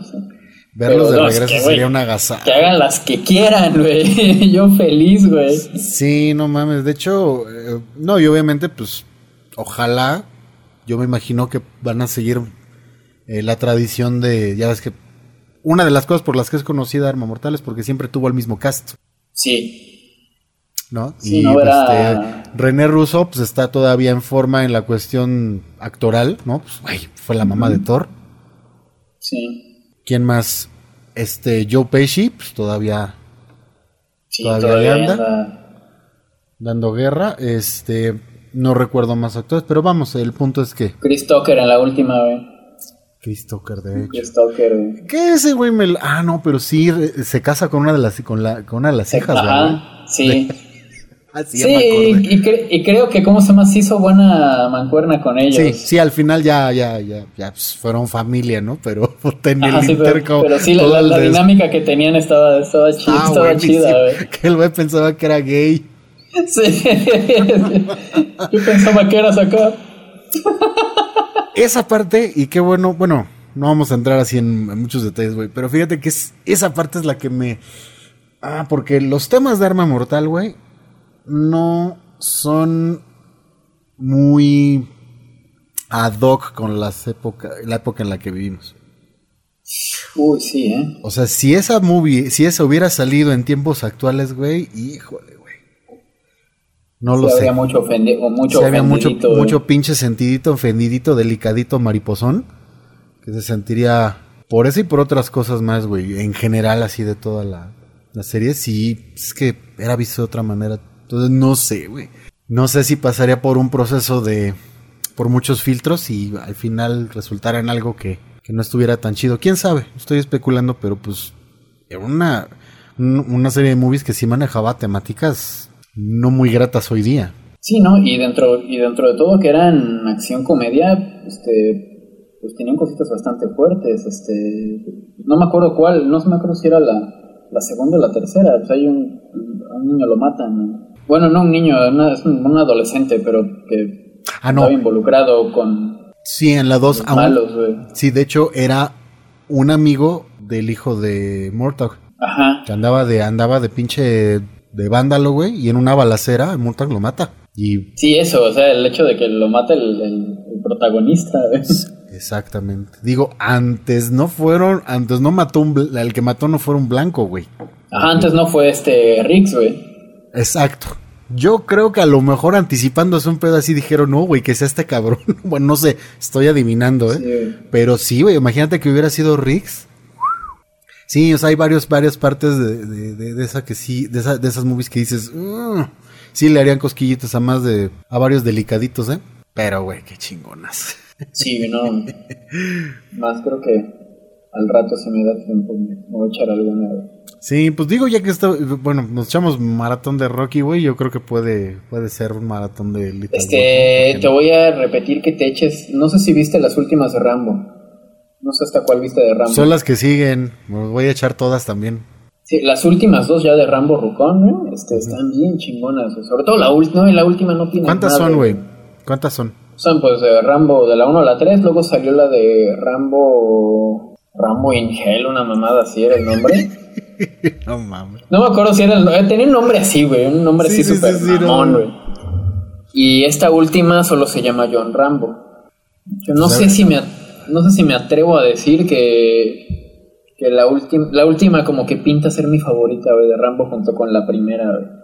Pues sí, yo, yo tengo los recuerdos muy vagos con esa porque creo que Bueno, vi la nada- 2 y la 3, o sea, están chidas, pero tan... creo que vi nada más la 1 y la Bueno. 2, pero en una época en la que yo tenía como que otras estaba muy chavo, güey. Tenía yo me gustaba más ver sci-fi, terror, me gustaba más me gustaba ver más terror de, de morro que ahorita. Sí, me, vol- me- me volví bien puto, se pueden dar qué cuenta en los ¿Qué streams. te pasó, güey? Este... Sí, güey. Algo me pasó, no sé. Se me cayeron los huevos, no sé, güey. Pero Yo creo que sí, güey. sí, güey. no, hoy día no, hoy día sí, eh, no, no te tolero tanto el terror como antes. Sí, quién sabe. Pero bueno, este, hablando de Sí, terror, hablando de terror, fíjate que me acuerdo que mencionamos eh, hace poco, pues en el podcast de películas de terror, ¿no? In- inevitablemente salió El Exorcista. Salió La Cosa también, hablamos de La Cosa, de Thing. También Está bien cabrón. Eh, no me acuerdo y creo que ni la mencionamos. Sí mencionamos Alien, güey. Creo que no, ¿verdad? No, güey. No, no la mencionamos. A la verga. Digo, obviamente es, es de las que sí soporto, tampoco mamen, ¿no? No soy tan puto. Este, pero yo sí me acuerdo que la, la, la escena de, de- de cuando le brota la larva a este cabrón, güey. Sí sentí ganas de salirme del cuarto, güey, porque igual la vi muy morro, güey. Más grandecito que cuando vi el video de Michael Jackson, que les platiqué que a mí me, me eh, Thriller me causó un impacto muy denso de Sí. momento, güey. Muy cabrón, pero alguien la vi ya más grandecito, pero me acuerdo que no podía creer lo que estaba viendo, güey. O sea, si estamos hablando de impacto, güey, hay que recalcar que para un, no sé si tú estés en, en la misma página aquí, pero para un consumidor promedio de ciencia ficción, güey, veníamos de Star Wars, güey. Sí, ¿No? este... Star Trek, ¿no? Battlestar Galactica. Y de repente esta madre, güey, porque de look tú decías, ay, yo tape. Yo, yo, yo la empecé a ver viendo, ay, naves espaciales extraterrestres. Ajá, sí, es una película espacial, güey. Este, va a haber balazos espaciales, todo va a estar súper chingón. ¿No te esperas una película de terror en el espacio? güey? No mames, güey. Y ha envejecido muy bien, güey. Sí. Yo la vi hace poquito, güey. Se sigue viendo impecable, güey. Y, y ahorita, y hace rato que decías de los efectos prácticos, güey, no mames, yo creo que esa, esa es eh, libro de texto, güey.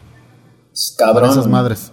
Bien cabrón. A, a mí me impresionó mucho, no, no, no tiene mucho que los vi, güey, ¿no? Un- algunos años, el- los making of, ¿no? De, la- de esas películas y este, güey, hasta el actor que, con, que consiguieron para un, para el, para disfrazarlo del xenomorfo. O sea, un güey así todo, todo Dalsim. Ajá, después- pues sí, güey, era un cabrón más de cuenta Dalsim, pinche fakir, güey, ¿no? Que cupieran el traje y que pues, estuviera lo suficientemente alto para poder hacer, hacer al personaje, pero no mames, no mames. O sea, de hecho, me acuerdo de la sensación de vete a la verga.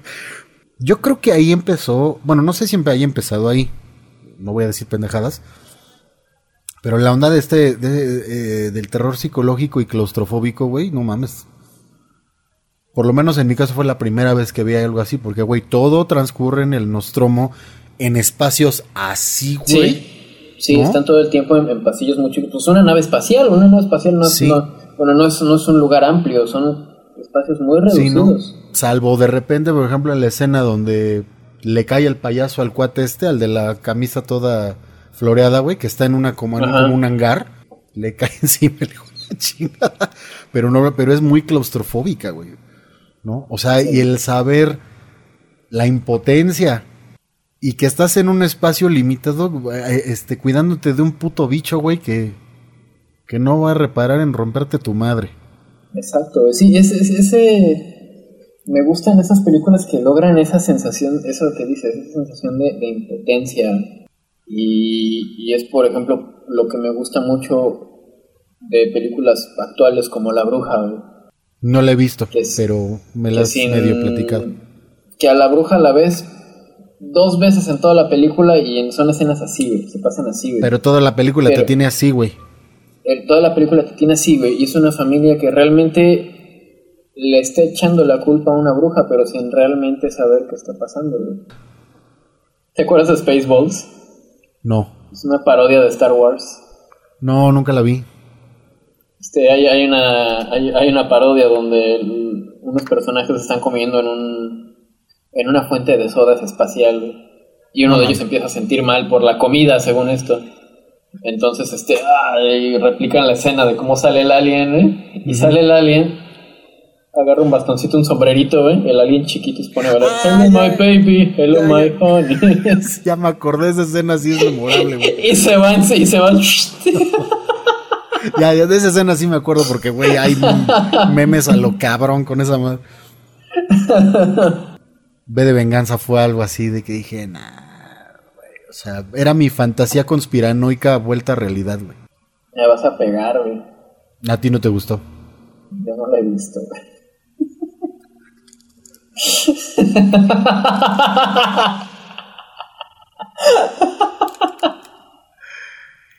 Güey, acaba de regresar a Netflix. Vas, güey, no mames. Sí, la, la tengo pendiente porque sí ya... No mames. Es que este, es una película que me corrió, güey. Por tanto mamador, güey. A la fecha, güey. Como los de ahorita no este, creo, güey. ahorita yo, por ejemplo, sobre todo las, el mismo, las mismas chavitas que en su momento este, ponían a cada rato en sus estados de Messenger. Bah, bueno. It, it can't rain all the time. Bye, sí, Sí, sí, sí. Cada 5 de noviembre, remember the remember the Chinguen a su madre, güey. Yo no voy a ver esa puta película, güey. Ay, güey, pero mira, en, en honor, bueno, en su defensa, puedo decir que, güey, no, no estoy, no es una comparación directa, güey, pero esa tradición de, del 5 de noviembre es como el May the 4th, güey. Es algo así. O sea, es algo que los fans tienen que si te fijas, yo nunca pongo esa mamada. No me he fijado, pero, pero se me hace raro, güey, porque todos los pinches fans de Star Wars ponen eso. Sí, pero es que este hay un. Un canon. A mí me caga el fan de Star Wars, güey. Bueno, es que eso es otro tema. De hecho, ay, güey, hay, hay, que anotarlo, cabrón. El fandom, güey. Tengo. O sea, hay que, hablar, hay que hablar de los fandoms, güey. Tengo un grupo en Facebook de Star Wars, güey, en el cual tengo cuatro personas, güey, que se llama Los Últimos Jedi. Obviamente es una referencia al episodio 8, güey. Pero hasta en, el reglamento, en el reglamento, ¿cómo se llama? Dejo en claro que nos denominamos Los Últimos Jedi porque no somos Warsis, O sea, no nos tragamos todo lo que le ponen en el logo de Star Wars. Claro. sí, es que y son contados, eh, güey. Son contados los grupos de ese tipo porque digo, paréntesis, yo me acabo de encontrar después de buscarlo años, güey. Un grupo en Facebook donde se habla de todo el lore de The Elder Scrolls, pero en un nivel, no te voy a decir que académico, pero sí en un rollo muy de, a ver, güey, aquí venimos a aprender, cabrón, ¿no? Ajá. Aquí venimos a compartir y ese rollo y las reglas son muy estrictas, cabrón. Y no he visto ningún, hasta ahorita no he visto ningún pinche troll. Y está buenísimo eso. Pero, güey, son contados así. Y sí, güey, es que, ay. No sé, güey, a lo mejor pasé de noche por ahí o no los vi, no sé qué. Pero ahorita que decías del fandom de B de Venganza, yo nunca lo sentí tan... No es eh, Phantom de, en sí de B de Venganza, pero de, sí hay mucha chavita mamadora. las, las de chavita este, porque una cosa es que seas, este, que seas una persona culta, este, que leas, este, pero ese tipo de personas que, mírame, leo. Ah, sí, como los que decías, ¿no? Que los, los pinches despiertitos. Ándale, güey. super cagan. Mírenme, soy un despiertito. Mírenme, soy un despierto. Sí, mira, ¿sabes qué? Y con esta película sí es muy fácil caer en la trampa, güey, porque es una distopía. Sí, este, es más medio al tanto de qué trata. Y es completamente orwelliana, güey. Entonces, em, hace como que mucha... De hecho, el mismo, la misma novela gráfica toma como inspiración el, el thatcherismo en Inglaterra. O sea, la época de Margaret Thatcher, ¿no? Entonces toma de ahí mucho y, lo, y crea su propio universo eh, provocado por una serie de acontecimientos que llevan a Inglaterra al punto en el que está en la película. No spoilers, no spoilers. Este, me dice un amigo, dice, güey, ¿no lo has visto? No la veas, güey. Me dice, si de por sí eres Chairo, te vas a poner insoportable, me dice. No mames. O sea, definitivamente es, es gente para alguien que no simpatiza con la derecha, ¿eh? Está chido. O sea, porque sí es. Tú vela, güey. Es, es, es muy orwelliana en su, en su forma de ver el mundo.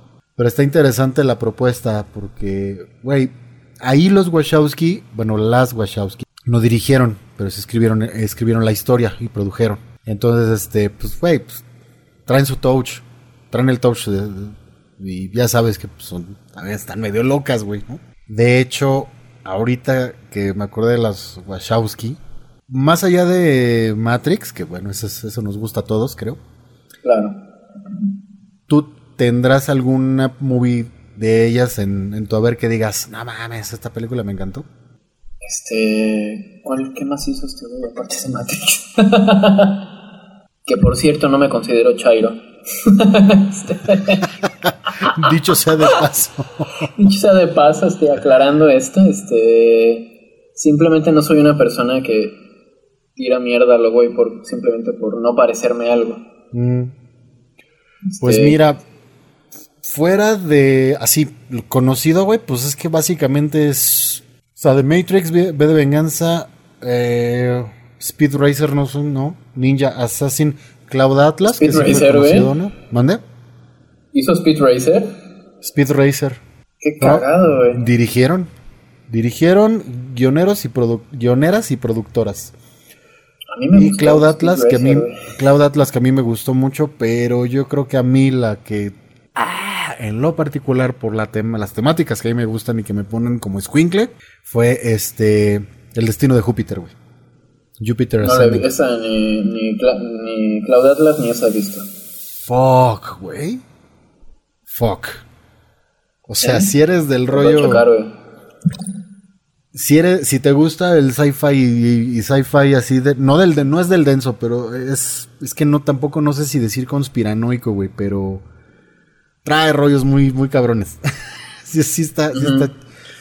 Sí, eh, no te voy a decir que es densa, ¿no? O sea, no es de Matrix, güey, para acabar pronto. Pero plantea un rollo que sí te quedas.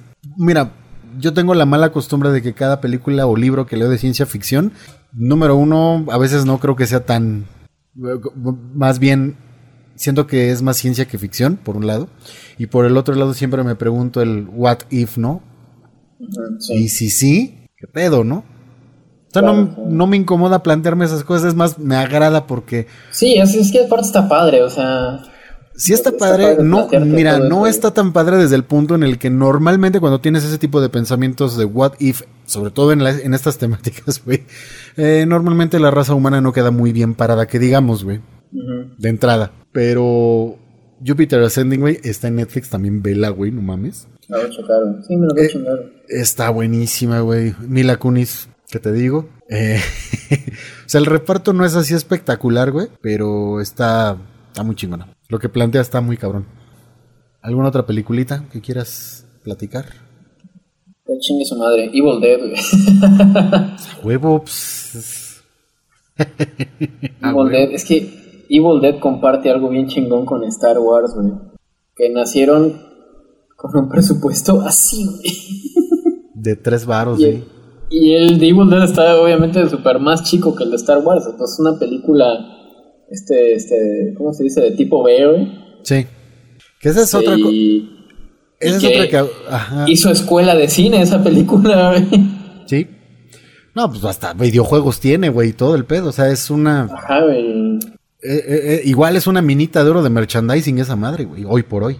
Cabrón. Es que el personaje, es, no, ese, el pinche Ash es, güey. Pero hay algo, hay algo chistoso. Yo todavía no sé en qué punto decidieron cambiarle el... Es que el Ash son tres películas de Evil Dead. Está The Evil Dead, luego está Evil Dead 2 y luego está Army of Darkness. En cada película te muestran un Ash distinto. Este, la primera película es de terror completamente. O sea, está malhechona, está piterona, mal actuada, todo lo que quieras, Este, pero es una película de terror. La segunda ya empieza a, mezclar comedia, siendo una secuela directa. O sea, los eventos de Evil Dead 2 pasan exactamente terminando la terminando la, original.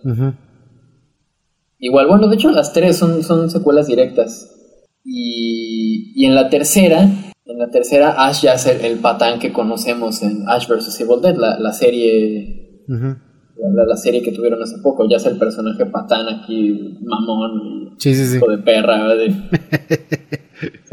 se, me hace curioso porque es una transición muy abrupta, si te pones a pensar que son secuelas directas. Este, sí, de hecho, yo tuve un acercamiento muy X con Evil Dead, o sea, lo conocí con uno de los juegos de PlayStation de entrada. Y yo estaba así de, este güey que, que tiene, este güey qué pedo, que tiene un botón exclusivamente para sus frases, güey. Lo tengo que jugar, güey. Yo me quedé así de, ¿qué pedo? Y no sirve para otra cosa el botón más que para su groovy, come and get some. Come and get some. Todas, ¿no? Y yo así de, ¿qué onda con esta madre? Y no sé exactamente en qué fecha salió, pero sí tenía toda la influencia de Resident Evil, güey. ¿No? Control de tanque, escenarios. No me acuerdo si todo era por el renderizado, pero era. Se veía medio clónico. Digo. Solo lo jugué un rato hace mucho tiempo y no lo seguí porque me desesperó el control, de hecho. Sí, de hecho, o sea, sí he visto juegos en, internet, ¿no? De, de, Evil Dead. Este, y sí, o sea, no hay ninguno que le haya atinado todavía. Este, sí, pero a mí me llamó mucho la atención eso, así de, ¿y este tipo qué, güey? ¿Por qué tiene un botón para sus frases? Con el paso del tiempo ya supe qué pedo. Porque ya, o sea, yo nada más eh, entendía el rollo, la relación con el Necronomicon y todas las más que dije, ah, mira, esto me interesa. Pero fue de algo que...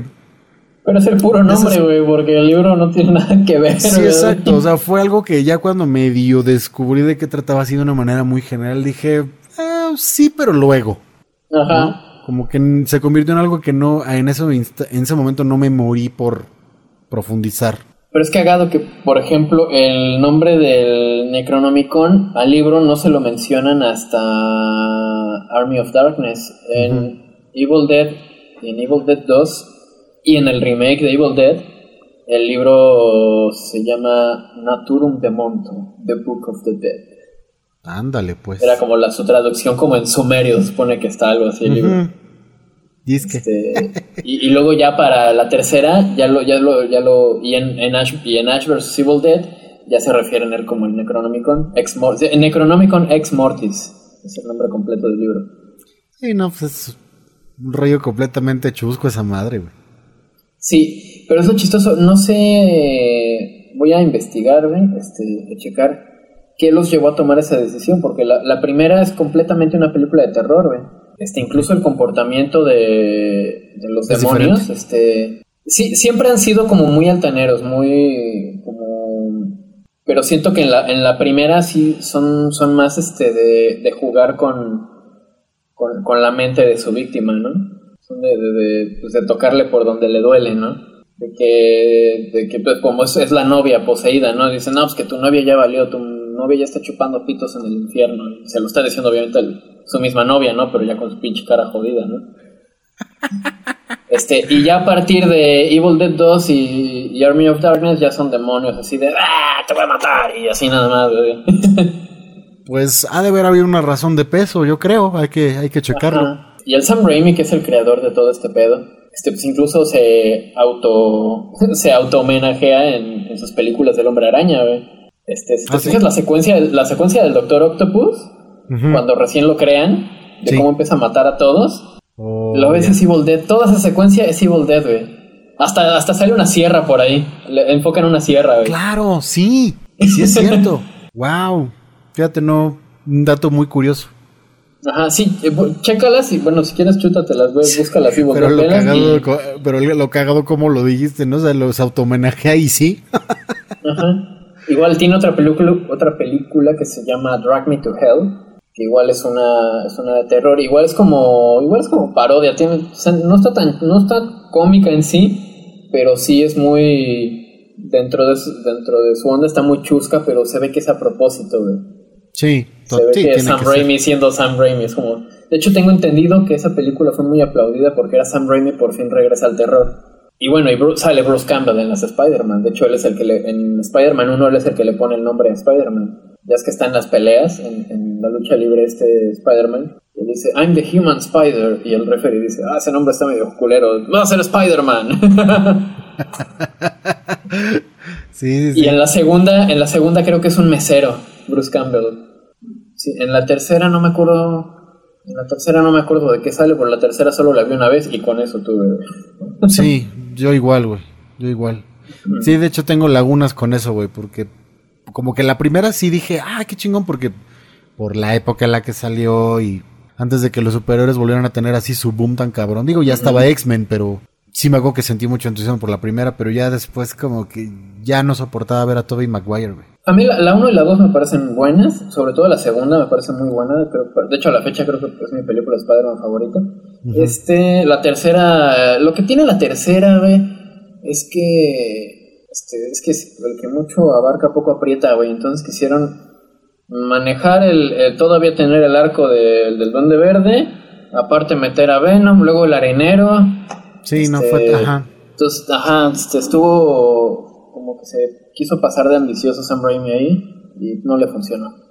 Así es. O sea, güey, si le ibas a meter a Venom, enfócalo solo a Venom, güey. Porque, güey, Venom, no lo puedes cagarte con Venom, güey. Güey, yo me sigo haciendo la puñeta de que algún día, algún día en algún, o en algún otro universo, quién sabe, tendremos Maximum Carnage.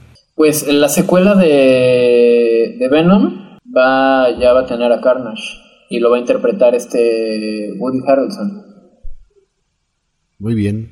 Sí, güey, le queda perfectamente el, el Cassidy este Eso me agrada, eso me agrada, porque digo, yo no soy muy clavado en los cómics, nunca lo fui de hecho, pero... Pero Woody es Woody, güey. No, sí, sí, sí, obviamente. Sí, pero la, la, la serie Maximum Carnage cayó a mis manos por un amigo que me los prestó, güey, así casual, güey, o sea...